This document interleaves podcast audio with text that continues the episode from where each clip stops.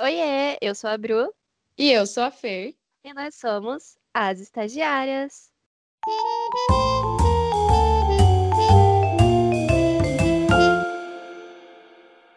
E no episódio de hoje nós temos um convidado, talvez, acredito eu, que seja o convidado mais ilustre que ousaremos trazer para este podcast. E o nosso convidado nada mais nada menos é do que a pessoa que batizou o nosso podcast. Se nós somos as estagiárias, hoje quem está conosco é ele, o próprio Jordano. Boa noite, tudo bem? Obrigado pelo convite. Eu sou Giordano, Giordano Simadon, psicólogo de orientação junguiana. Uh, atuo na área clínica há 17 anos. Uau. E estou aqui É hoje tempo, com hein? vocês. É, bastante tempo, bastante tempo. E hoje eu estou aqui com vocês para a gente bater um papo. Eu que sou um ouvinte assíduo do podcast, estou aqui hoje para conversar com vocês. Não apenas ouvinte assíduo, como também figura citada em todos os nossos Em todos episódios. os episódios. É muito famoso por aqui, viu, Jordano? Por isso E eu é estou famoso no nosso círculo de amizades também, porque não tem um amigo próximo meu que não saiba da existência do Jordano e que Sim. não respeite Jordano, porque o Jordano, é, Sim. né? Obrigado por me Jordano é fazer uma- sentir importante. É uma figura suprema, né? Sempre, né? Sempre. Inclusive, esses dias uma amiga minha pediu indicação de, de psicólogo, de terapeuta, eu falei, amiga, você tem cinco minutos para ouvir a palavra de Jordano? Eu, Eu estou me sentindo muito tanto. importante. Mas é, se sinta mesmo. Sabe, né? Que eu já indiquei tanto Jordano que já tem. Olha, Bruna é fruto de uma indicação minha, Sim. aí tem nossas outras amigas e as amigas da Bruna, e aí vai indo, né? Dá pra fazer uma, tipo, uma árvore genealógica, né? Só de, Dá, de dá indicações. Um Aham. Dá, sim, com Sim, sim. certeza. Tá, enfim. Mas Bom. muito obrigado por vocês terem me convidado. É uma honra estar aqui com vocês. É uma honra ter você aqui conosco. O episódio de hoje nada mais é do que para perguntarmos para o Jordano tudo aquilo que as pessoas têm curiosidade em perguntar para um psicólogo. Uau, vou Tá responder. preparado, me comprometo a responder tudo. Tudo na base da verdade. Tudo na Tem base da um verdade, juramento. tudo na base da verdade, sabendo que a edição sofre alguns cortes. Sim, Ok. É. sim. Sim. Bom, eu queria começar com uma pergunta que não é assim uma pergunta polêmica sobre psicologia ou psicólogos, enfim, mas é uma, uma coisa que eu mesma quero saber, porque é uma coisa que eu penso sobre mim. E daí eu queria saber de você, Jordano, que já está nessa área há 17 anos. Eu queria saber como é que você fez para escolher a psicologia e por que que você escolheu isso? Porque eu penso assim, às vezes, ah, eu quero ser psicóloga, mas não sei se eu quero ser realmente ou se eu só tenho curiosidade. E como é que você fez assim para escolher? Bom, meu caso, ele é um pouco peculiar, assim, porque antes de fazer psicologia, eu fiz um ano e meio de engenharia mecânica. E a Caraca. engenharia mecânica não gostou muito de mim, na verdade. Houve um momento da minha vida que eu estava cursando a engenharia mecânica e não estava dando muito certo, e eu tive que parar para refletir sobre o que eu realmente queria fazer da minha vida, né? Então eu tive que parar para pensar um pouco sobre o que eu gostava de fazer, quais eram as habilidades que eu tinha, porque eu não havia pensado nisso antes de fazer o o primeiro vestibular, né, para o meu curso superior. Uhum. E Então, eu lembro ainda que uma noite, num jantar na casa dos meus pais, junto com alguns amigos deles, eu estava nesse momento de tomar uma decisão sobre o que, que eu iria fazer, e um deles né, me perguntou por que, que eu não fazia psicologia. Eu falei, olha, eu nunca tinha pensado em fazer psicologia. Por que, que você está dizendo isso para mim? Ele falou, ah, porque você é um bom ouvinte, porque você se interessa por assuntos relacionados a, ao comportamento humano, é, assuntos relacionados à maneira como as pessoas pensam, como as pessoas sentem, é, as razões pelas quais as pessoas é, fazem isso ou aquilo, deixam de fazer isso ou aquilo, e isso não deixa de ser o trabalho do psicólogo, né? E Uhum. além do que, você é uma pessoa agradável de conversar. Eu lembro que ele falou isso para mim. E quero acreditar que ele não estava mentindo. Não, não estava. Não. Tenho certeza que não estava com ele. E aí eu levei bem a sério esse conselho, sabe? Não foi um conselho assim muito comprometido, nada assim formal, uma conversa num jantar, na mesa do jantar. E quando ele falou sobre isso, eu comecei a pensar seriamente sobre a psicologia. Daí eu tive seis meses ainda, porque eu estava desistindo da, da engenharia mecânica, eu tive seis meses para pensar e poder fazer minha inscrição, estudar um pouquinho sobre psicologia. Então, assim, quem tem vontade de fazer psicologia tem que se perguntar isso, né? Eu tenho curiosidade de conhecer as pessoas, de saber como elas pensam, sentem, como elas agem. né? Eu tenho é, vontade de ler, eu gosto de ler. eu gosto de aprender coisas novas o tempo inteiro. Né? Porque pense, o curso de psicologia são cinco anos em que você estuda muitas coisas diferentes e muitas coisas complementares. Às vezes a gente não vê como complementares, a gente vê como conflitantes, a gente vê como coisas inconciliáveis, mas não são. São perspectivas diferentes de um, de um mesmo fenômeno, que é o fenômeno humano. Né? Mais ou menos como se várias pessoas tirassem a fotografia de uma estátua de vários ângulos e distâncias diferentes e até com lentes diferentes, né? Uhum. Então a psicologia ela oferece isso. O curso de psicologia oferece a possibilidade da gente olhar para o ser humano de várias perspectivas distintas, né? E isso uhum. é muito enriquecedor e está sempre trazendo uma novidade para você. Isso que é interessante do curso. Está sempre aprendendo uma coisa nova. E depois quando você vai para o trabalho, se for a clínica, né? Porque existem outros campos de trabalho do psicólogo, na clínica você sempre vai estar tá vendo novidade, porque você vai estar tá lidando com a vida das pessoas, vai estar tá conhecendo as pessoas, conhecendo como elas vivem, como elas sentem, qual o sofrimento delas, né? E vai ter que estar sempre voltando até a teoria para poder encontrar aqueles conceitos, aquelas referências que vão ajudá-los a, a melhorar, a se encontrar, a se tornarem plenos e felizes, que esse uhum. é o nosso uhum. objetivo. Não, mas sabe por que, que eu perguntei? Porque esses dias, esses dias não, esses tempos eu estava assistindo Mind Hunter, que é aquela série, eu não sei se ah, você já ah, assistiu. Ótimo, já. Uhum. Mas eu achei muito curioso e eu fiquei muito curiosa para entender a mente dos serial killers. Uhum. E eu achei curioso de eu querer saber como que funciona a cabeça, o que, que eles pensam assim. E daí eu fico, às vezes, inconscientemente, eu acho que eu fico analisando as pessoas, sabe? Uhum. Fico, por fazer terapia, eu acho que eu virei essa pessoa que fica vendo assim, ah, aquela pessoa tem problema com a mãe, então Nossa, desenvolver isso, isso, isso. Mas eu acho que é difícil para uma, é difícil para uma arquiteta entrar em um ambiente e não ficar, não ficar olhando para alguns detalhes do ambiente, né? Assim, uhum. como é que está a disposição ali da, dos móveis, é, ou mesmo a combinação das texturas, das cores. Eu acredito que não, não é tão, tão fácil, né? Um médico, se ele está convivendo com algumas pessoas e, e ele percebe um sintoma, acho que a cabeça dele vai começar a pensar sobre isso, né? Uhum. Isso é uma coisa que os psicólogos têm que cuidar, porque às vezes é, as pessoas ficam um pouco intimidadas, né? É, então, essa é até uma pergunta que a gente tem para fazer. Então, é que uns tempos atrás, eu lembro até que eu mandei um vídeo do TikTok pro Jordano no WhatsApp, de um cara que ele é psicólogo e que daí as pessoas perguntam para ele sempre assim: "Ah, então você está me analisando?" Pessoas que ele Sim. acaba de conhecer perguntam para ele: "Você está me analisando? Está lendo a minha mente?" E como que é isso? Tipo, você conhece uma pessoa nova assim, que não é não é uma pessoa que você atende, é uma pessoa, sei lá, na rua que você conhece. Uhum. uhum. E você analisa a pessoa ou não? É, eu costumo responder brincando assim que é, eu não analiso as pessoas porque eu não trabalho de graça. Sim, perfeito. Mas é aquele negócio, né? Não tem como um arquiteto entrar Não no, tem como arquiteto sala. não entrar no ambiente, não, não reparar algumas coisas. Se é que há coisas para se reparar, porque é essa, essa metáfora aí, do, o analogia né, do arquiteto, eu acho interessante. Porque às vezes o arquiteto entra no, no ambiente, pense, se as coisas estão um pouco fora de lugar, de acordo com os padrões que ele é, estudou, né, ele vai notar alguma diferença. Então, o que acontece comigo é que às vezes eu eh, conheço pessoas e pelo jeito delas falarem ou se comportarem, dá para perceber que tem alguma coisa fora do lugar. A gente percebe isso, né? percebe uhum. isso. Mas a gente também percebe o outro lado, porque o arquiteto, quando ele entra no ambiente e ele percebe que está tudo muito harmonizado, né, que está com um design bem, bem bacana, desculpe os arquitetos que estão ouvindo se eu não estou usando o linguajar adequado, né? Mas se eles, se eles é, têm uma sensação boa, muitas vezes a sensação é tão boa que você nem pensa na tua profissão, né? Então, muitas vezes a gente conhece pessoas e até mesmo pacientes que chegam para a gente, né? E começam a conversar, é uma conversa agradável, né? uma conversa que flui muito bem. É, a gente não, não nota, a não ser se a pessoa não falar a respeito do que ela está sentindo, a gente não vai notar qual é o problema ou o sofrimento que ela está passando. Né? Então, tem pessoas que a gente conhece no nosso dia a dia ou convive que fazem a gente se sentir bem, a ponto de a gente nem, nem lembrar de que, uhum. de que nós estamos analisando ou podemos analisar alguém, entende?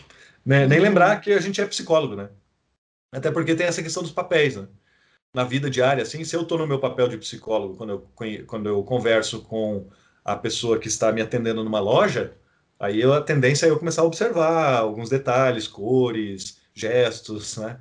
É, mas se eu estou no papel só da pessoa que compra, então eu não vou ficar acessando os meus recursos teóricos para analisar a pessoa. Então, Até porque deve desgastar a mente, né? É, Fica pensando o tempo todo. A gente já tem lá umas 60 pessoas sob nossa responsabilidade, de repente. Apenas. É, daí tem a pessoa que trabalha na, na padaria, daí tem o, a filha do amigo, daí tem o, o familiar que precisa de uma ajuda. Não, daí não, é, não dá, a gente se sobrecarrega. Né? Uhum. Mas é isso, é assim que é, é assim que a maioria das pessoas lida, né? Como eu converso com muitos colegas de profissão também, essa pergunta ela sempre ronda os nossos círculos, assim, né? Como que você faz para separar as coisas, assim? Quem não consegue separar as coisas muitas vezes é, é a família, né? A família às vezes é, olha para ti e fala, já desconfiado, assim, é, vai me analisar, não vai? É, então, eu, eu tenho uma prima que é psicóloga. Uhum. E eu nem sabia que ela era psicóloga quando eu era criança, adolescente, nem fazia ideia do que ela fazia porque eu nunca percebi assim que ela analisava alguma coisa. Eu acho que ela consegue ou ela esconde muito bem que ela tá te analisando, uhum. ou ela não analisa, mas eu acho difícil. É, sim. É, às vezes a tentação é grande, mas como a Bruna falou, é melhor cuidar para não se sobrecarregar de trabalho. Ah, sim, claro. E aí entra sim. o outro lado, né? Porque assim, você conhece a pessoa, você não tá no momento de atuar a tua profissão, aí você conhece a pessoa, e no momento que você fala que você é psicólogo, o comportamento dela muda com você ou não? Muitas vezes muda. Se é uma pessoa, né, assim, eu acabei de conhecer, não sabe a profissão, tem esse impacto, né? Uhum. Existe esse impacto, assim, tipo, ah, você é psicólogo? Dá, dá um passinho para trás, pergunta, né? Você está me analisando? Você não vai me analisar, né? Você pergunta assim dá para perceber que algumas pessoas elas ficam até um pouco desconfortáveis assim, né? Uhum. Porque as pessoas têm esse mito, né, de que o psicólogo ele tem um saber, ele é capaz de ler mentes, né? Então, uhum. isso era outra coisa que eu ia falar, que as pessoas acham que psicólogos são seres que atingem o estado de nirvana, né? Menos tem isso. os chakras completamente elevados e alinhados. Já transcenderam. Transcenderam, são tipo a encarnação de Buda. Sim, tipo os gurus, xamã, que tá aqui no meio das pessoas só para ficar analisando elas, né? Não é o caso. Não, não são, é. então. Não, não são. não, não ah, são? tá. É, não, só para deixar claro aqui. Né? É, só para deixar claro, né? Que se por um lado tem gente que tem medo do psicólogo porque ele pode estar te analisando, e isso, isso significa que a pessoa reconhece o saber do psicólogo, reconhece que ele teria condições de analisá-la e até, de repente, até enxergar coisas profundas dentro dela. Tem outras pessoas que pensam que os psicólogos são todos meio fora da casinha, né? Uhum que o psicólogo, que a pessoa vai fazer o curso de psicologia para se entender. Quem faz psicologia faz para se entender. Quantas vezes eu é já tá perdido na vida, não tá perdido na vida, vai fazer psicologia para se entender e daí vira psicólogo para entender os outros. É.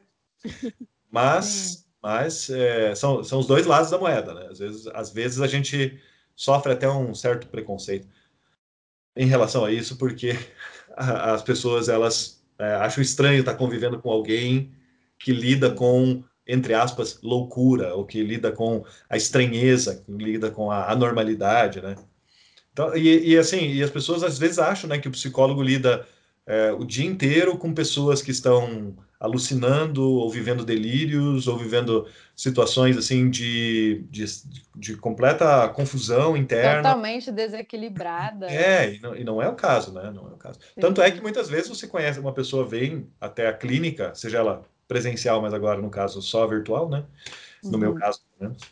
E ela traz, é, ela traz para você é, questões que estão bem ocultas, bem escondidas, até dela mesma, né? Muitas vezes ela mesma não sabe, ela mesma não se deu conta ainda de que é, existe algum problema com ela. Ela só sente que tem algo estranho, ela só está ansiosa, ela só está, enfim, sentindo coisas estranhas. E ela precisa de alguém que ajude ela a entender o que ela está sentindo. Uhum. Então, aparentemente, o professor não tem problema nenhum, né? Nem financeiro, nem de trabalho, nem de relacionamento. É ela com ela mesma, ela com suas angústias, né? E ela não sabe de onde vem essa angústia. É. Só o problema é daí, essa pessoa é. vai jogando tudo para baixo do tapete, né? É, e sim. vai criando várias camadinhas de poeira embaixo do tapete. Você veja como é importante, né? O profissional da psicologia é muito importante, porque, né, Bruna, você falou um assunto muito sério, né? Que a pessoa ela vai, ela vai, ela vai sentindo angústia, ela não sabe de onde vem, e ela sente que as pessoas não entendem o que ela está passando. Aí as pessoas falam: Não, mas veja, você tem tudo, tá tudo bem com você, né? Você tem um bom trabalho, Nossa, você, você é uma mulher bonita. É. Então. É, é, é, aquele meme, né? Depressão, pô, mas é tão bonita. Você é tão, é, tá isso, chorando, isso. Tá você é tão linda pra estar tá chorando. chorando você é tão assim? linda pra estar tá chorando. Isso, então, e aí a pessoa, quando ela não se sente compreendida, quando ela não se sente entendida por, por quem está ouvindo, aí ela vai realmente criando essas camadas, né? Ela vai empurrando cada vez mais para dentro. E ela vai tentando mostrar o melhor lado dela, né? Porque ninguém quer mostrar o seu pior lado, pelo menos não de uma forma consciente e saudável, né? Você não quer mostrar o seu melhor, o seu pior lado, você vai mostrar sempre o seu melhor lado. E aí, é, aí o que acontece é que vão se criando essas camadas aí, sim. E isso não é muito bom, porque a angústia só vai aumentando. Só vai aumentando. Com certeza. Tem uma coisa que eu queria perguntar também. E assim, você falou que tem tipo 60 pessoas e você se responsabiliza por elas e tal. Como é que é? Tipo, o psicólogo tem que ter um psicológico muito bom, né? Porque às vezes são assuntos muito pesados que a pessoa tá lidando. Tipo, como que você faz para não se envolver pessoalmente com alguma coisa assim e tal? É, nossa, isso é, é olha, Porque às vezes sai de uma sessão para outra e não pode demonstrar para a próxima que estava mal pela anterior, e não pode demonstrar para a pessoa que você tá tratando que você tá mal por ela, porque você uhum. é a pessoa uhum. que cuida dela. Uhum. Nossa, então, sim. Muito embora em alguns isso? momentos você precisa mostrar para a pessoa que o que ela acabou de dizer é algo que sensibiliza um ouvinte, então você tem que permitir que a tua emotividade também se expresse. Eu sei que nem todos os psicólogos concordam com isso, é uma postura, não existe unanimidade em relação a esse assunto, né? Depende da linha abordagem, né? A minha abordagem, ela me permite é, me humanizar diante da, do indivíduo com que eu estou atendendo. Né? Mas realmente, é, o psicólogo ele tem que cuidar da sua higiene mental e da sua higiene emocional, né? Só porque eu falei nisso, tá aqui meu gatinho que está no meu colo. Ah, né? eu não aguento. Vocês, não, não estão ouvindo o podcast, não estão, não estão vendo. Tá, mas os animais de estimação ajudam a gente a, a ficar tranquilos, a relaxar bastante, Nossa, né? São companheiros, até durante, durante as sessões, assim, eles, eles ajudam. Claro, no atendimento virtual, né? Porque pode ser que tenha gente escutando o podcast agora em 2073, então houve uma época, né, que a gente vivia sem máscara de gás, né? Estivemos, é, estivemos num, né, no começo época, de uma pandemia, nos primeiros anos da pandemia. O começo do apocalipse que vocês estão vivendo agora aí, a gente, a gente que pegou, tá? Então, é, eu tô, a gente atende online agora, eu atendo só online, né? Então eu tenho os gatinhos aqui em casa que dão esse suporte emocional, assim, sabe? Então é, é bem importante que também a gente saiba procurar ajuda quando a gente sente que precisa, né? E o psicólogo, ele, assim, ele não é obrigado, mas ele procura fazer terapia ou realizar algum tipo de atividade que seja terapêutica para ele. Hum. Né? Essa era uma é. dúvida que eu tinha. Psicólogo faz terapia com outro psicólogo? Sim, psicólogo faz terapia com outro psicólogo, faz sim, faz terapia sim. É. E não só para falar das questões do consultório, mas como qualquer pessoa normal, desculpa brincadeira, uhum. é, o psicólogo ele também vai falar do trabalho dele. Né? Uhum. Então pode ser que o psicólogo busque é, um acompanhamento porque ele precisa falar sobre relacionamento, ele precisa falar sobre as angústias dele, precisa falar sobre algumas coisas que surgem no seu ambiente de trabalho. Né? Uhum. E, e, surgem, surgem muitas questões porque é, são dores humanas, são sofrimentos, né, de pessoas que tornam-se importantes para a gente, né? Toda pessoa é importante, obviamente, mas quando a gente começa a ter uma relação profissional, e que se estende e que trata com uh, justamente dos aspectos da intimidade da pessoa, então a gente começa a formar um laço afetivo, né? Sim. Claro que não dá para deixar esse laço afetivo atrapalhar o processo. É, então, essa era uma das minhas perguntas, inclusive, tipo, como é esse lance de amizade com o paciente? Até que ponto você consegue estreitar laços sem que isso interfira, tipo, na tua ética profissional, sabe? É. Boa pergunta, boa pergunta. Eu vou, vou, só citar um caso que é super oportuno, porque hoje eu recebi uma mensagem de uma amiga pessoal que me procurou dizendo o seguinte: é, eu preciso de terapia, me indique algumas pessoas. Eu gostaria muito de fazer terapia contigo, só que eu sei que por questões éticas não é possível, né? Mas por que, que não é possível? Porque muito facilmente eu me colocaria no lugar de amigo e não uhum. iria uhum. tratá-la de forma adequada. Ou é, muito facilmente ela poderia se colocar na posição de amiga e não ter a disponibilidade para falar sobre, com transparência, objetividade, tudo aquilo que ela precisa falar e se abrir. Até porque, sendo amigo dela, nós temos amigos em comum. Né? Então, isso também pode influenciar a disposição dela de falar. Isso não significa que o psicólogo não possa ser amigo das pessoas que ele trata, não possa tratar com amistosidade, que ele não possa tratar como se fossem amigos. Mas a relação de amigo, amigo mesmo, né? É, essa relação fica é, fica um pouco fica interrompida, né? Uhum. Depois da alta, ah, eu tenho uma dúvida todo mundo também. fica amigo depois, não tem problema. Tenho uma dúvida, porque assim, teve uma vez, antes de eu começar a fazer terapia, eu faço terapia já há mais de dois anos, né? E antes de eu começar a fazer, tinha gente que me falava assim: ah, mas você não pode fazer terapia com o psicólogo que atende tua família, porque né, foi uhum. a minha madrasta que me indicou o Jordano. Uhum. E daí meu irmão também faz terapia com você. Uhum. E aí eu fiquei meio preocupada, assim, ah, será que não posso fazer terapia com o mesmo psicólogo do meu irmão, da minha madrasta? Por que isso? Porque para mim não mesmo... faz sentido. É, mas é, é, também pelo mesmo motivo, assim. Mas claro, isso aí nesse ponto já não existe uma já não existe uma rigidez tão grande assim, né? No sentido de é, preservar uh, a transparência da relação, né? É, até mesmo tem, tem psicólogos que não pegam indicação de amigo para amigo, entende? Por exemplo, eu jamais atenderia a Bruna, por exemplo, se eu é. seguisse esse critério. Né? Teria que esperar a Fernanda terminar o tratamento para hum. daí pegar o tratamento com a Bruna, começar a conversar com ela. Uhum. Porque, porque só o fato da, de haver uma amizade poderia interferir no processo. Tal. Mas isso é de abordagem para abordagem. Isso diferencia muito de abordagem para abordagem. Né? Agora, Entendi. membros da família, por exemplo, se eu atendo ao um membro da família que possui um conflito com outro membro da família, já fica difícil de é, fazer um trabalho que vá realmente colaborar com as pessoas. Porque a uhum. tendência é que as pessoas vão usar o terapeuta como uma espécie de mediador. E o, uhum. e o, hum. terapeuta, se ele, ele pode até exercer o papel de mediador em algumas circunstâncias, mas a princípio não é a função dele, né? É, eu acredito que se for casal é, é até pior. É até pior, é até pior, sim. Sim, pode ah. ser, pode ser uma, pode ser um grande desafio, né? Mas sim. pode ser que um psicólogo atenda o casal separado, né? quando o problema que eles estão enfrentando não tem nada a ver com a relação. Eu sei que tem psicólogos me ouvindo agora, porque este é um podcast de uma grande audiência, uma audiência qualificada, uma audiência Sim, de pessoas inteligentes. Então, é, tem psicólogos ouvindo e falam assim: Ah, Jordano, você está sendo um pouco utópico agora, né? Talvez, talvez eu esteja. Mas não quer dizer que não seja possível, né? Você é, contar ou até exercitar e, e, e, desenvolver a maturidade das partes, né? Porque faz parte também da terapia a gente desenvolver maturidade. Afinal de contas, vocês duas fazem, né? Vocês sabem o quanto que a gente amadurece quando a gente uhum. começa a encarar de frente os nossos Nossa. problemas.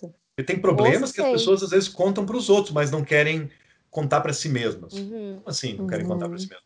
Contam disfarçando, contam se justificando, contam racionalizando, mas não encaram o problema de frente. E isso é maturidade. Encontrar palavras, recursos para falar sobre nossas emoções, sobre traumas, sobre vivências, sobre é, situações que são constrangedoras para a gente, na frente de um, a princípio, de um desconhecido, é, torna-se é, uma atividade que exige bastante maturidade. Né? Então, eu conto muito com isso, né? É, desde o ponto de vista da psicologia humanista, né? que é a, a, linha, a grande linha é, na qual se encaixa o trabalho que eu faço, a gente conta muito com o desenvolvimento da maturidade da pessoa. Nossa, agora foi profundo. Gostei. Agora foi profundo, né? Então pode, pode chamar as mães, os pais, os primos, não tem problema, a gente atende todo mundo. Cara, eu já indiquei o Jordano para minha chefe, então assim. eu, eu já indiquei pessoa... para minha mãe. Eu, já... eu sou a pessoa que menos se importa com isso. Na minha cabeça, quanto mais as pessoas fizerem terapia, independente de quem seja profissional, o mundo vai ser um lugar melhor. É, Sim. Isso é verdade, Sim. né? É, com um bom profissional, né, gente? Ah, o pessoal sim. que está ouvindo aí, esse conselho com da Bruna certeza. é super importante. A terapia é uma coisa que pode nos ajudar bastante. Procure um bom profissional, um pessoal, um profissional de preferência que alguém do teu entorno é, acabou usando os serviços e, e, se informem e vão atrás. Não tenha medo, não. A psicologia é ou a psicoterapia é algo que transforma a vida da gente. Transforma e melhora muito, muito, muito. Não é à toa que a gente, eu e Fernanda somos as estagiárias. Exatamente. É, é, o podcast surgiu dessa história. Exatamente. Exatamente. E estamos seguindo os passos do nosso chefe, né? Ou tentando, pelo menos. É. Ou tentando. Quem sabe um dia. É, vamos conversar Inclusive, no dia da promoção. Esses é. dias a Fernanda falou que fazia tempo que eu não falava com o Jordano, dela veio desabafar comigo, conversei com ela, ela falou, Bruna, hoje você foi o meu Jordano. Sim. Eu fiquei, eita! É, tem vários dias que você é tem assim, vários. por isso que começou esse podcast. Porque a gente tem altas conversas, assim. A Bruna, a Bruna, sério, é exemplar, Jordano. Em breve serei uma psicóloga. Não, eu não também. falo isso só porque a Bruna tá aqui nessa conversa, mas eu, eu falo quando ela não tá também. Jordana é prova. Eu, eu não posso dizer nada porque tem sigilo e confidencialidade da É, ó, a prova de que o Jordano é um bom profissional. Isso, isso. Estão vendo? É, não, vocês são ótimos. A ideia do podcast foi maravilhosa, né? Porque é, é muito importante você ter um canal para falar sobre, sobre as- os assuntos que surgem quando, quando vocês se colocam para conversar sobre essa ótica, né? E até essa maturidade que eu estava falando antes, que a gente vai ganhando e a gente vai sentindo que, que, que pode, sabe, contribuir com a vida de outras pessoas também, que a gente nem conhece. E hoje tem esses mecanismos aí dos jovens, né, da modernidade, do podcast, então, que ótimo, fica, Os que não são cringe, né? que não são cringe, não, não É, eu aprendi essa palavra. Não começa. desculpa, desculpa. Mas é que eu sou muito cringe, foi mal. Você que está aí em 2073, ouvindo esse podcast, Você pode Você já- a palavra cringe por brega, tá? é, pesquise aí na sua, na sua biblioteca quântica, né, o que, o que É uma coisa que é um mico. É, tem, tem uma pergunta muito específica que eu tenho muita curiosidade em saber. Porque, assim, a psicologia, você sendo psicólogo, você consegue analisar as pessoas através do comportamento delas, né? Então, você consegue saber quando uma pessoa tá te escondendo alguma coisa ou mentindo pra você? Até consegue saber, sim. Até consegue saber, sim. Mas, mas não é não é sempre. Na verdade, o que a gente sabe é que tem alguma coisa estranha. alguma coisa não está batendo. Então, muitas vezes eu não posso eu não posso pressupor que a pessoa está mentindo. O que eu pressuponho sempre quando eu vejo que alguma coisa não está batendo é a pessoa está encontrando um caminho e uma forma para falar sobre algo que é sensível para ela. Isso pode ser chamado de mentir, omitir, esconder, né? Mas mas assim, do ponto de vista do profissional, eu estou ouvindo o que ela está falando, eu estou percebendo que está tendo algum tipo de incongruência. Eu posso estar errado também, eu nunca esqueço disso, né? Eu posso estar errado, eu posso Sim. estar percebendo algo errado. A gente já a gente erra, viu? Psicólogos erram também. Psicólogos são humanos. São Todo humanos. ser humano é falho. Parecem, mas são. Então a gente é, percebe isso e sabe que existe alguma incongruência. Né? Muitas vezes a pessoa pode ter errado, a pessoa pode ter escolhido uma palavra errada, ela pode ter, o, o consciente dela pode ter se defendido da, da, da lembrança, da memória, do trauma, daquilo que ela queria falar, daquela ideia. Né? Ela pode ter pensado na ideia, mas ficado com medo das consequências de compartilhar e aí recua.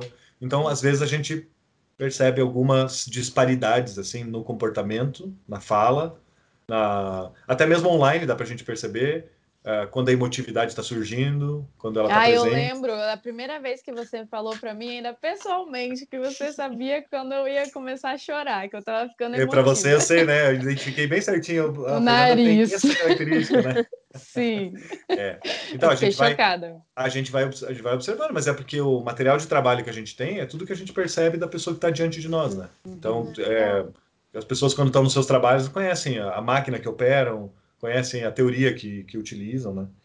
Conhecem muito bem. Então, a gente conhece o material que a gente está trabalhando. A gente procura conhecer, procura observar bem, de uma forma bastante objetiva, o mais objetiva possível. Né? Uhum. Aí eu queria linkar até uma pergunta que eu queria saber assim, é, quando você lida com uma pessoa que ela vai fazer terapia, ela busca ajuda, só que ela não está disposta a se abrir totalmente e ela tipo busca na internet alguns termos, algumas coisas, busca conhecimento e daí chega na terapia achando que sabe mais que o psicólogo, que o psicólogo está errado e que ela está certa e que ela se conhece muito bem. Como é que é para lidar com uma pessoa assim? O, o lírio dourado, rei do autoconhecimento. Estou sentindo que vocês estão se referindo a alguém especificamente. Imagina! Imagina. Não é, não é. Ok, tá As bom. histórias deste podcast nunca são literais. Nunca, Não, né? Nunca são baseados em fatos reais. Nunca. Mas olha, o que, o que eu faço quando eu me dou conta disso é eu insisto por algumas semanas. Eu insisto em tentar fazer com que a pessoa, de alguma forma, seja através da interpretação de sonhos, seja através de visualização criativa, seja através de alguns sets de perguntas assim que eu crio para poder.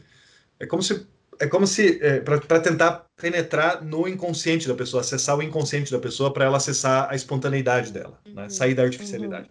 Eu tento por algumas semanas. Depois eu encerro a relação. Eu peço para. Eu, eu falo para a pessoa: olha, eu estou sentindo que não está havendo progresso, eu, eu não estou sentindo que eu estou conseguindo fazer o meu trabalho, e não é por culpa da pessoa, é por minha incapacidade, né? Eu sinto que eu posso, um dia, chegar a ser capaz de é, ajudar essa pessoa de outro jeito, mas é, nesse, nesse, nesse momento eu sou bem sincero com ela, né? Sem, sem constrangê-la, né? Mas eu falo, ó, não, não, não, vai, não vai dar certo a nossa relação. Não com essas palavras, I quit. I eu quit. me demito. Uhum. Mas assim, de uma forma bem dentro dos limites da ética ali, com respeito à pessoa, e dou várias opções para ela, para ela atender, é, se atender com outra pessoa, né? Para que daí ela uhum. pode, de repente, Sabe que de repente ela olhou para mim na primeira sessão e falou, e, e, falou: Eu vou me defender desse cara. Não fui com a cara dele, ah. mas me indicaram. Então, de repente, ela está num conflito com ela mesma, e daí não vai ser bom se a gente ficar insistindo por muito tempo. Mas eu dou a chance. Vai, vai muito da abordagem, né? Vai muito da abordagem. Vai. Que nem, nem todas as pessoas vão se dar bem com a tua abordagem. Não, não, óbvio, óbvio. Nossa, eu já tive várias pessoas que né? Claro, já tive pessoas que não voltaram para a segunda sessão, já aconteceu. Uhum. Já tive pessoas que voltaram para a segunda, mas na terceira falaram: olha, eu acho que eu vou procurar uma psicóloga mulher, ou tal, enfim. É... Ah, é, tem isso também. Tem, né? tem isso, tem isso. A pessoa às vezes se sente mais confortável. Eu percebo que as mulheres procuram um psicólogo homem. Muitas Nossa, vezes. eu ia falar o contrário, sabia? Eu acho que eu conheço mais mulheres que fazem terapia com mulheres por poder falar sobre temas mais delicados ou sobre, uhum. sei lá, sexualidade. Sim. A pessoa não é. se abre com um homem de jeito nenhum. Isso. Então... Tem mulheres que procuram homem porque elas querem a opinião sincera de um isso homem. Isso que eu ia ah, falar. É. Uhum. E daí a gente tem que mudar um pouquinho isso, porque o psicólogo, eu, eu não deixo de ser homem, mas eu procuro agir como um profissional, né? Mais além de determinações culturais Jordana, de gênero. Você já me falou que você é andrógeno. É, né? no sentido simbólico eu sou. representante de representa Hermes, né? Na psicologia junguiana, o psicólogo ele representa essa figura mítica de Hermes, Mercúrio, né? Que era um deus, de certa forma, deus andrógeno. Ele é identificado como masculino, mas ele é jovial, andrógeno, assim. E ele que faz essa transição, assim, entre o mundo dos vivos e dos mortos, do consciente e do inconsciente. Tá, coisa da, da, da teoria junguiana, né? Uhum. Por isso que eu falei que eu sou andrógeno. É Entendi. É porque eu. Teve uma época da minha vida que eu tava muito revoltada com homens no geral. Então eu chegava em todas as sessões xingando. Até a última geração possível de homens. Até Adão. E, uh, até Adão. E o Jordano teve que me aguentar. Não, é legal que o Jordano vai lá e xinga mais ainda. Exatamente, o Jordano entra junto. Com classe e elegância, mas xinga. Claro, com a classe de um libriano, né? Por favor. Exatamente, exatamente. É, não, eu, eu, sendo homem, eu tenho que admitir também as, as mancadas que os homens dão, né? Porque Sim. muitas delas são próprias do universo masculino. E eu tô nesse universo, então tenho que reconhecer. E reconheço, talvez não reconheça todas, nem as que eu cometo, né? Mas a gente tem que reconhecer e tem que validar o sentimento das mulheres hoje em dia, né? Em primeiro lugar, assim, procurar entender, procurar ouvir, procurar, sabe? É, realmente ser útil nesse sentido para uma mulher que sofre com toda essa estrutura, enfim. Eu sei que o podcast não é sobre isso, mas acho que toda mulher que escuta tem ciência do que é sofrer nessa estrutura que a gente vive, né? Sim. Uhum. É, o Jordano falou um pouco antes sobre fazer análise de sonhos, né? A tua abordagem permite que você faça essa análise de sonhos. Sim. E aí eu queria saber se por ter essa afinidade com análise de sonhos e tal, você sonha e você faz a sua autoanálise de sonhos? Eu sonho, eu faço autoanálise dos meus sonhos. É... Eu sonho com pacientes também. Caraca. Porque como qualquer pessoa normal sonha com o seu trabalho, eu sonho com o meu trabalho. Então, às vezes, tem situações dos pacientes que aparecem no sonho. E tem muitas vezes que é uma forma de eu entender um pouquinho melhor a situação que a pessoa está passando, é entender por um, um, uma perspectiva diferente. Já aconteceu algumas vezes isso. E daí você leva isso para a pessoa, explica? Dependendo da forma como, dependendo da, da relação que a gente tem, eu falo. Eu já falei algumas vezes. Falei assim, ah, vou te contar legal. hoje um sonho que eu tive. E aí eu contei, contei. Mas a pessoa tinha uma percepção simbólica das coisas também, tinha, é, lidava simbolicamente com as informações, tinha entendido a dimensão simbólica do tratamento e foi bem recebido. Agora, né? também não quero parecer para pra, pra, as pessoas assim que é nos sonhos que eu vou buscar material para para fazer o tratamento, Ah, né? O tratamento está Uhum. amparado ali na, na teoria junguiana, freudiana também, né? E, e outras de suporte, enfim, sobre personalidade e tudo mais. Então, então é isso. Às vezes a gente sonha assim até com os pacientes. Mas aí, nesse caso, tipo, quando você sonha sobre a vida de um paciente, a situação de um paciente, entende melhor sobre isso, como você consegue diferenciar que é sobre o paciente, não uma situação que está acontecendo na tua vida? Nossa, muito bom. Muito boa pergunta, mas, mas assim, a verdade é que são, olha, são as duas coisas ao mesmo tempo, porque é uma situação que está acontecendo na minha vida Ah. psíquica. A partir do momento que a pessoa contou algo para mim, né? Por exemplo, se eu assisto uma série, o Mind Hunter, aí eu vejo os personagens, as situações, eu trouxe isso para dentro do meu mundo interior, né? E aí eu posso sonhar que um determinado personagem apareceu no meu sonho e tal. E isso pode ser uma forma de eu entender melhor a série, mas pode ser uma forma também do meu é, inconsciente se expressar simbolicamente usando como recurso uma figura do, é, do da série. Hum. Então, só, é que a tua pergunta é essa, né, Bruno? É. Nossa, eu Quando lembro eu de uma vez que você interpretou um sonho meu do Peak Blinders. E que era uma cena igualzinha da série, só que eu tava no meio. Aí, sim, Ai, foi agora. bem legal, curioso. Mas é, eu posso, mas eu posso sonhar, por exemplo, com a Bruna e a Bruna estar representando algo para mim que seja meu, por exemplo, entendeu? Sim. Posso, eu posso ter, ela pode representar algo para mim naquele momento, no meu inconsciente pessoal, e, e num sonho aparecer a figura dela, ou da Fernanda, ou de outra pessoa, enfim, pode aparecer isso. E aí? Essa semana eu tive um sonho e o Jordano interpretou para mim essa semana que foi um sonho muito específico, pautado em um acontecimento só, só que tinha um significado por trás que estava acontecendo em muitas coisas na minha vida ao mesmo tempo. Uhum. Foi muito bizarro. Uhum. Porque assim, eu, eu foquei o sonho na pessoa com quem eu sonhei, só que era muito mais que isso, sabe? Uhum. Muito além. Isso. Aí que está, né? É, lit- é, às vezes a gente quer uma interpretação literal do sonho. Sim. Uhum. Então daí a gente, não, eu sonhei, eu sonhei com aquela minha ex-namorada ou aquele ex-namorado. Será que tem a ver com ele, né? Será que ele casou? Nossa. Será que a- a- ele casou e ele vai ter filho agora? Quero saber, né? Uhum. Mas na verdade ele está representando um aspecto do teu próprio mundo psicológico. Sim. E, e, o- e o psicólogo ele é esse, esse distanciamento que ele tem que ter das coisas, né? Ele tem, que- ele tem que saber não não levar as coisas para o lado literal, para o lado Uhum. pessoal, enfim. Tem que saber ouvir críticas também. Muitas vezes a gente escuta críticas no consultório que são que não são do flor de ouro lá que você falou, como é que é? Delírio dourado. Delírio É, dourado, delírio é, dourado. tá. Eu- muitas vezes eu estou me relacionando com a pessoa no, no- no consultório e ela, e ela fala, poxa, mas eu, eu queria que você me entendesse melhor.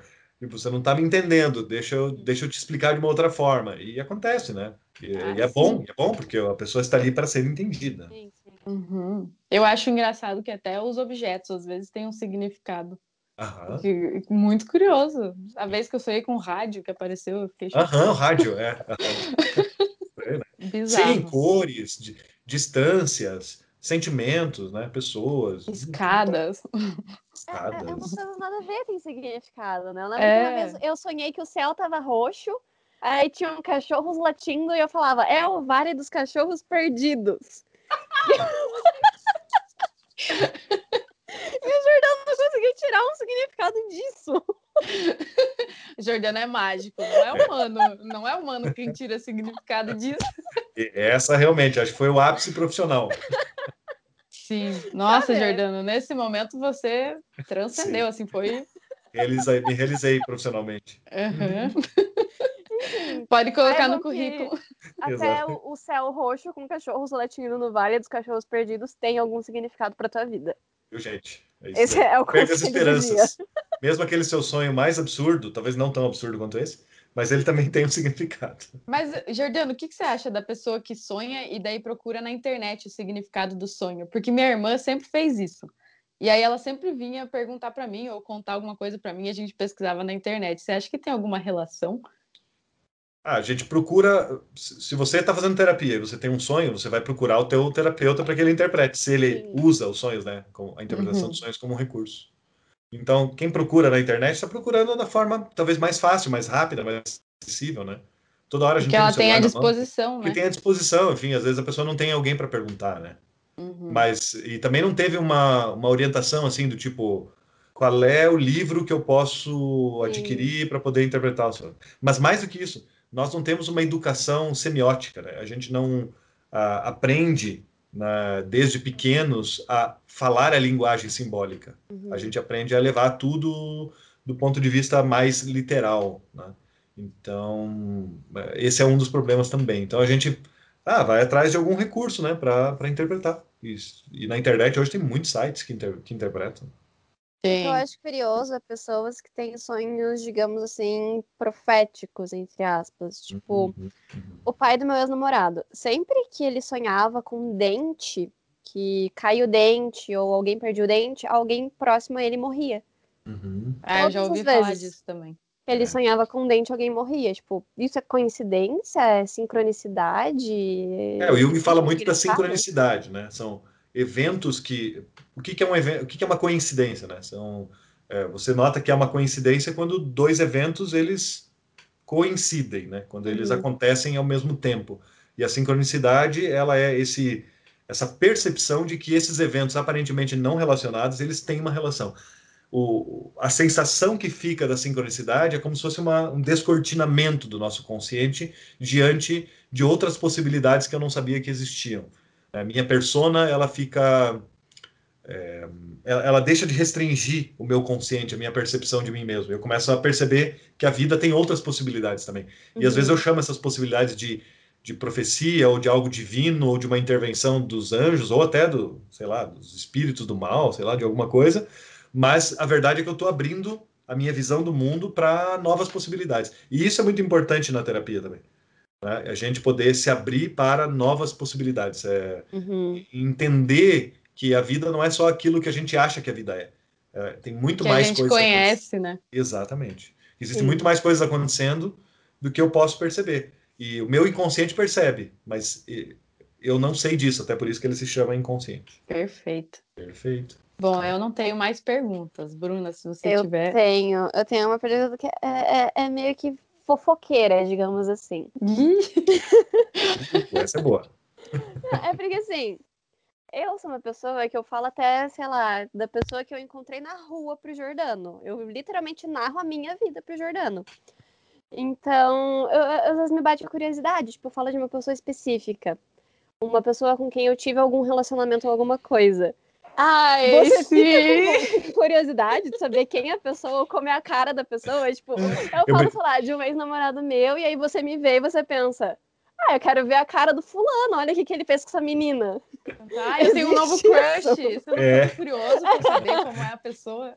Não, tipo, olha. o Jordani fala, ah, tem um novo crush dele pensar, putz, eu conheço o padrão da Bruna, será que. Vou procurar o Facebook da pessoa, fala nome. Você não está ok, Jordana? Tem uma matéria na faculdade, né, que é como stalkear com ética. Sério? Não, não tem. ah, já queria ter, né? Já, já, já tava todo mundo se inscrever na faculdade. Sim. Eu já ia fazer minha matrícula, matrícula agora, terminando a nossa ligação dessa, aqui. dessa matéria, né? É, não, mas ó, de novo, né, o, o, psicólogo, gente, o psicólogo é normal, ele é ser humano, ele também tem curiosidade. Então, é, em alguns momentos, em alguns momentos você tem curiosidade, em outros momentos não. E nem significa assim, se eu tenho curiosidade pela vida de uma pessoa, não quer dizer que aquela pessoa seja mais interessante do que a pessoa que eu não estou com curiosidade, porque tudo depende do momento também. E essa curiosidade ela pode surgir, né? Agora, claro, se o psicólogo chegar ao ponto de entrar no Facebook para pesquisar fotos e tal, ele precisa procurar a sua terapia, porque alguma coisa não está legal. Né? Algo de errado não está certo. Algo de errado não está certo. Uma vez eu vi um TikTok de uma menina falando: Ah, por que você escolheu fazer psicologia? Porque eu gosto de ouvir fofoca. Porque Maria ser psicólogo nada mais do que isso, né? A pessoa te contando fofoca o dia inteiro. Olha, na verdade, é, se a pessoa souber aproveitar essa, essa habilidade que ela tem de ouvir fofoca, né? Se ela souber aproveitar isso profissionalmente e manter isso dentro dos limites da ética, né? Ok, né? O que, que a gente pode fazer de julgar os prazeres de cada um, desde que não Desde que ela não faça a fofoca, né? Esse que é o importante. Né? Claro. Outra coisa, inclusive, é, para quem não sabe, o Jordano me segue no Twitter. E eu Sim. sou uma pessoa que eu, eu me exponho muito no meu Twitter. Então, quando eu falo para as pessoas que uma psicóloga é. me segue no Twitter, as pessoas ficam tipo, nossa, você é louca, não sei o quê. Gente, é bom para mim, porque daí ele vem em tempo real as coisas que eu tô sentindo. Sim. É, não, isso volta lá. Isso, que, tipo, do caso do paciente talvez ter vergonha ou não querer que você tenha qualquer contato online com ele, assim, em rede social e tal. Ah, então, que é o meu, meu procedimento padrão é o procedimento ortodoxo, que é não seguir ninguém em rede social a princípio. Aí quando, se um paciente meu me acha na, nas redes sociais e me segue, eu sigo de volta também, sem conversar sobre o assunto, inclusive, né? É, foi isso, foi isso que É. a gente fez. A gente Relação normal. atrás do Jordano. a Relação normal. Sim, É, sim, sim, tipo, sim. normal, normal, uma relação normal, de pessoas, né? Relação de pessoas. Inclusive, a tem uma única relação- vez que o, que o Jordano interagiu em um tweet meu foi falando sobre, foi só falando sobre ele. Eu tava em dúvida sobre qual seria a minha casa de Hogwarts. Aí eu tentei, o que, que o Jordano diria? Se eu sou Corvinal ou Lufa-Lufa? E ele respondeu. Aí foi só isso. Mas já tive vontade de responder outros, mas não respondi. Pode responder, não tem problema. Uh, quais serão? Nossa!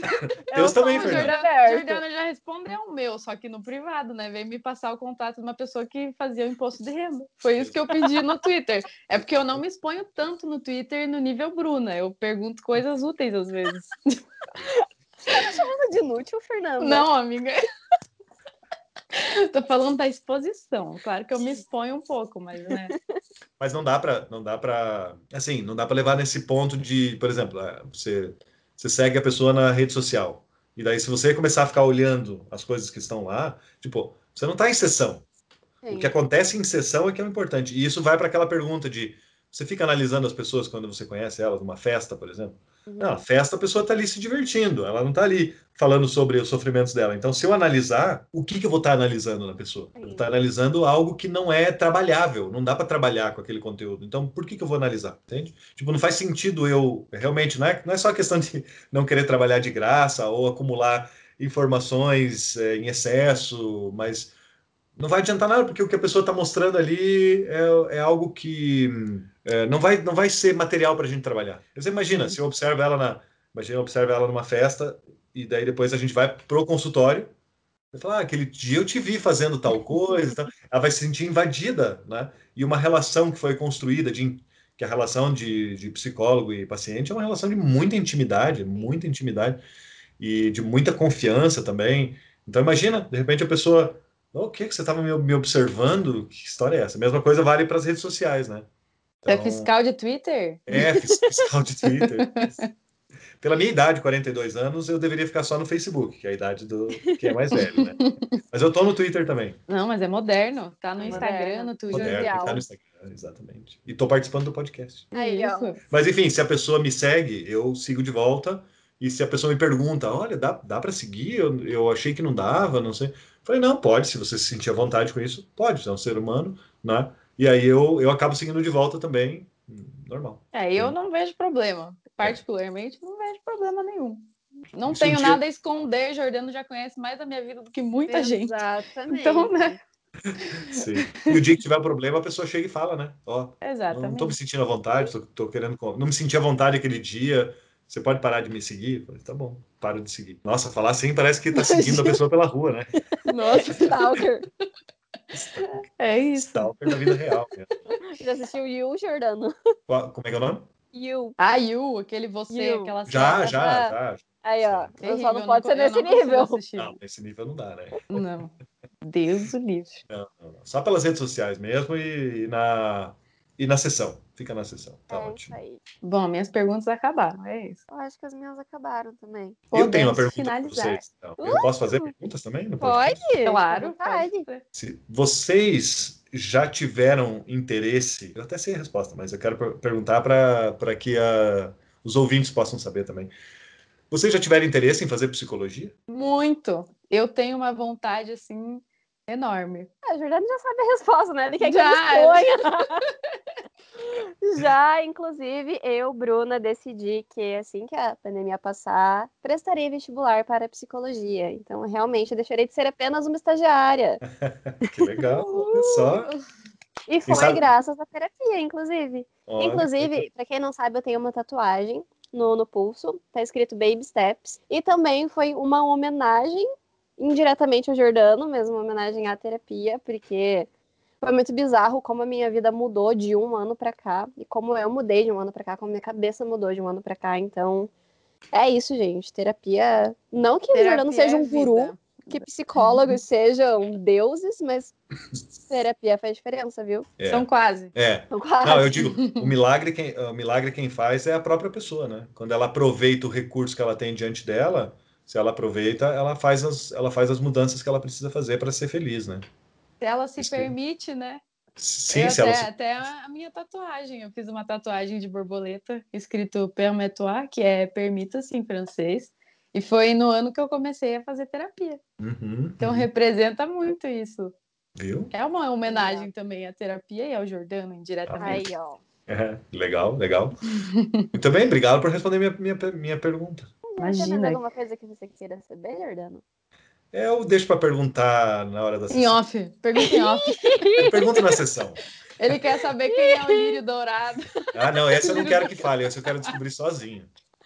Ah, isso tá fácil, Jordano. É, Não é pra- só ninguém. Fazer mistério, Não tem ninguém.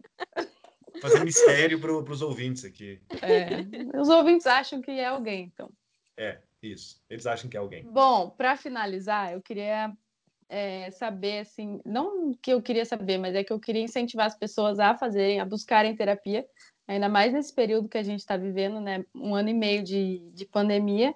E eu vejo que tem muita gente que ainda não procurou terapia porque tem um certo receio de, da primeira sessão. Inclusive, eu tinha quando eu fui buscar a terapia em 2017, que eu fiz uma sessão só e nunca mais voltei. Na verdade, voltei em 2019. E eu queria saber o que, que você diria para uma pessoa que está nesse estado, assim, que quer ajuda, mas tem um receio de se expor, de ser vulnerável realmente, de Ou se abrir. Ou de falar que começou a fazer terapia e as pessoas zoarem, sabe? Porque infelizmente ainda existe esse preconceito, né? É, ainda chamar a tem gente pessoa que, que, julga. faz terapia de doida, de que tem É. problema mental. Uhum. Ah, olha, o que eu tenho para dizer é uma- palavras de encorajamento, né? A terapia ela é uma jornada de autodescobrimento e de autossuperação.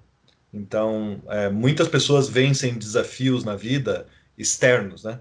Elas é, vencem desafios de carreira, vencem desafios de, de levantar mais peso na academia, de correr mais quilômetros na, na corrida, De se apresentar num de- canto, de estar no canto, é. começar assim, a fazer aula.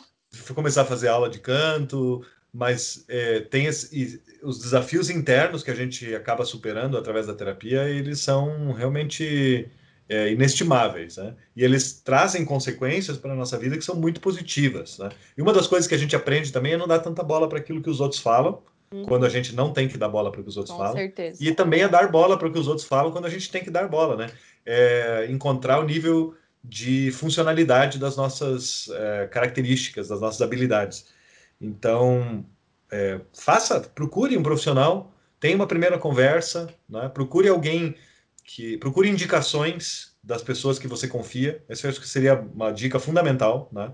Procure as pessoas que você confia, as pessoas que você gosta e pergunte no teu círculo de amizades se alguém já fez terapia e se tem algum contato para indicar. Né? Então, a pessoa que vai, de quem você vai receber o contato, talvez ela, ela até nem tenha horário para te, para te atender de, de, tanta, de tanta indicação, porque tem muita gente que quer fazer terapia hoje em dia. né? Isso é uma indireta. Jordano está com Não, a não, agenda não é, cheia. não é, não, não é. Não é, Então podem tem mandar mensagem. espaço, tem, tem horário. Tem, tem, tem, tem horário, tem horário. É, manda, manda mensagem pro, pro psicólogo ou para psicóloga que seja da sua confiança, né? Ou que seja indicado por alguém da sua confiança. E faça um teste. Não tem problema nenhum em você ir uma primeira vez e não voltar mais. Não tem problema nenhum. Né? Depois você volta, num outro momento você volta. Talvez não seja o seu momento. Você tem que determinar o seu momento e você vai encontrar a hora certa de, de começar. Fique tranquila, não coloque um peso sobre suas costas, né? E na terapia você vai aprender a falar sobre a terapia, né? Quando as pessoas perguntarem.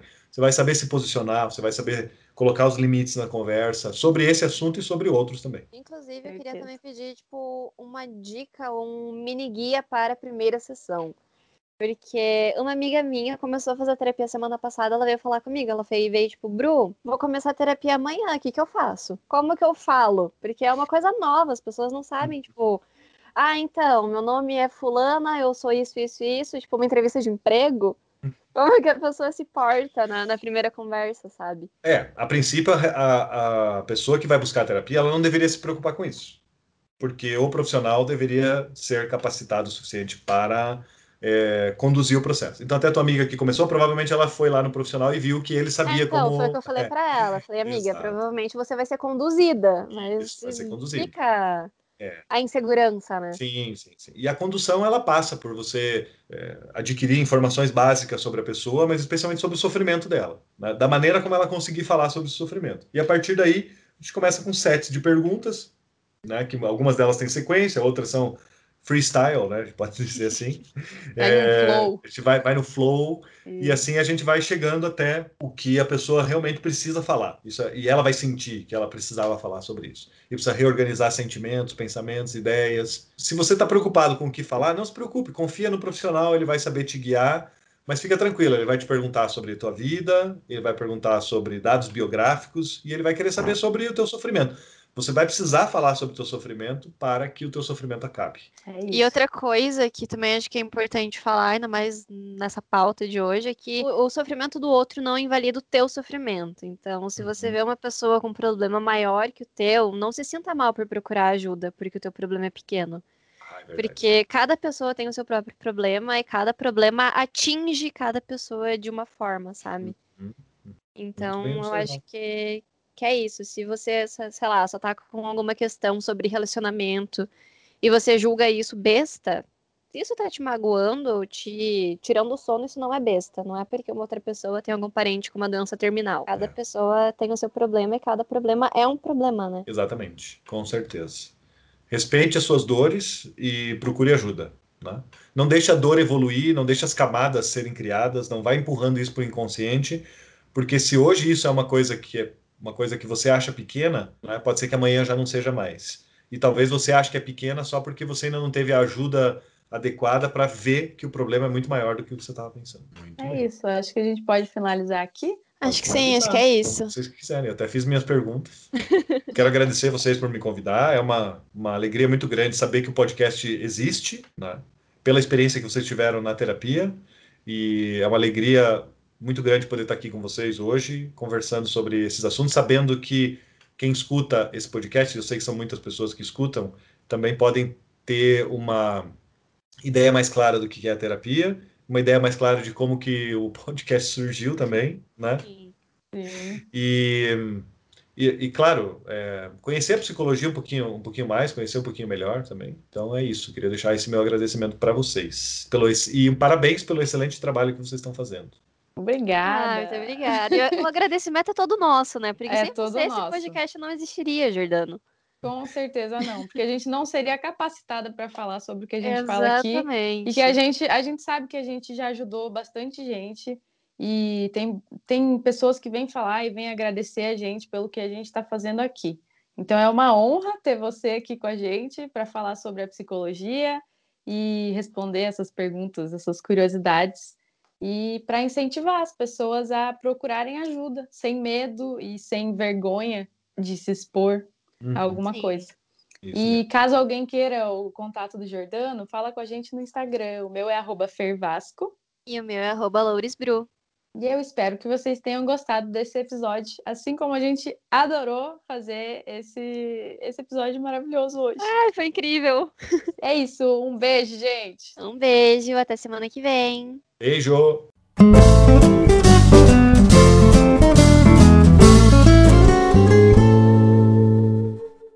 Alexa, me dá um conselho. Atualize-se como um software. Seja leve como a nuvem. Não limite as suas escolhas na vida, de binário, só o código. Moderno. Perfeita! Atualíssimo.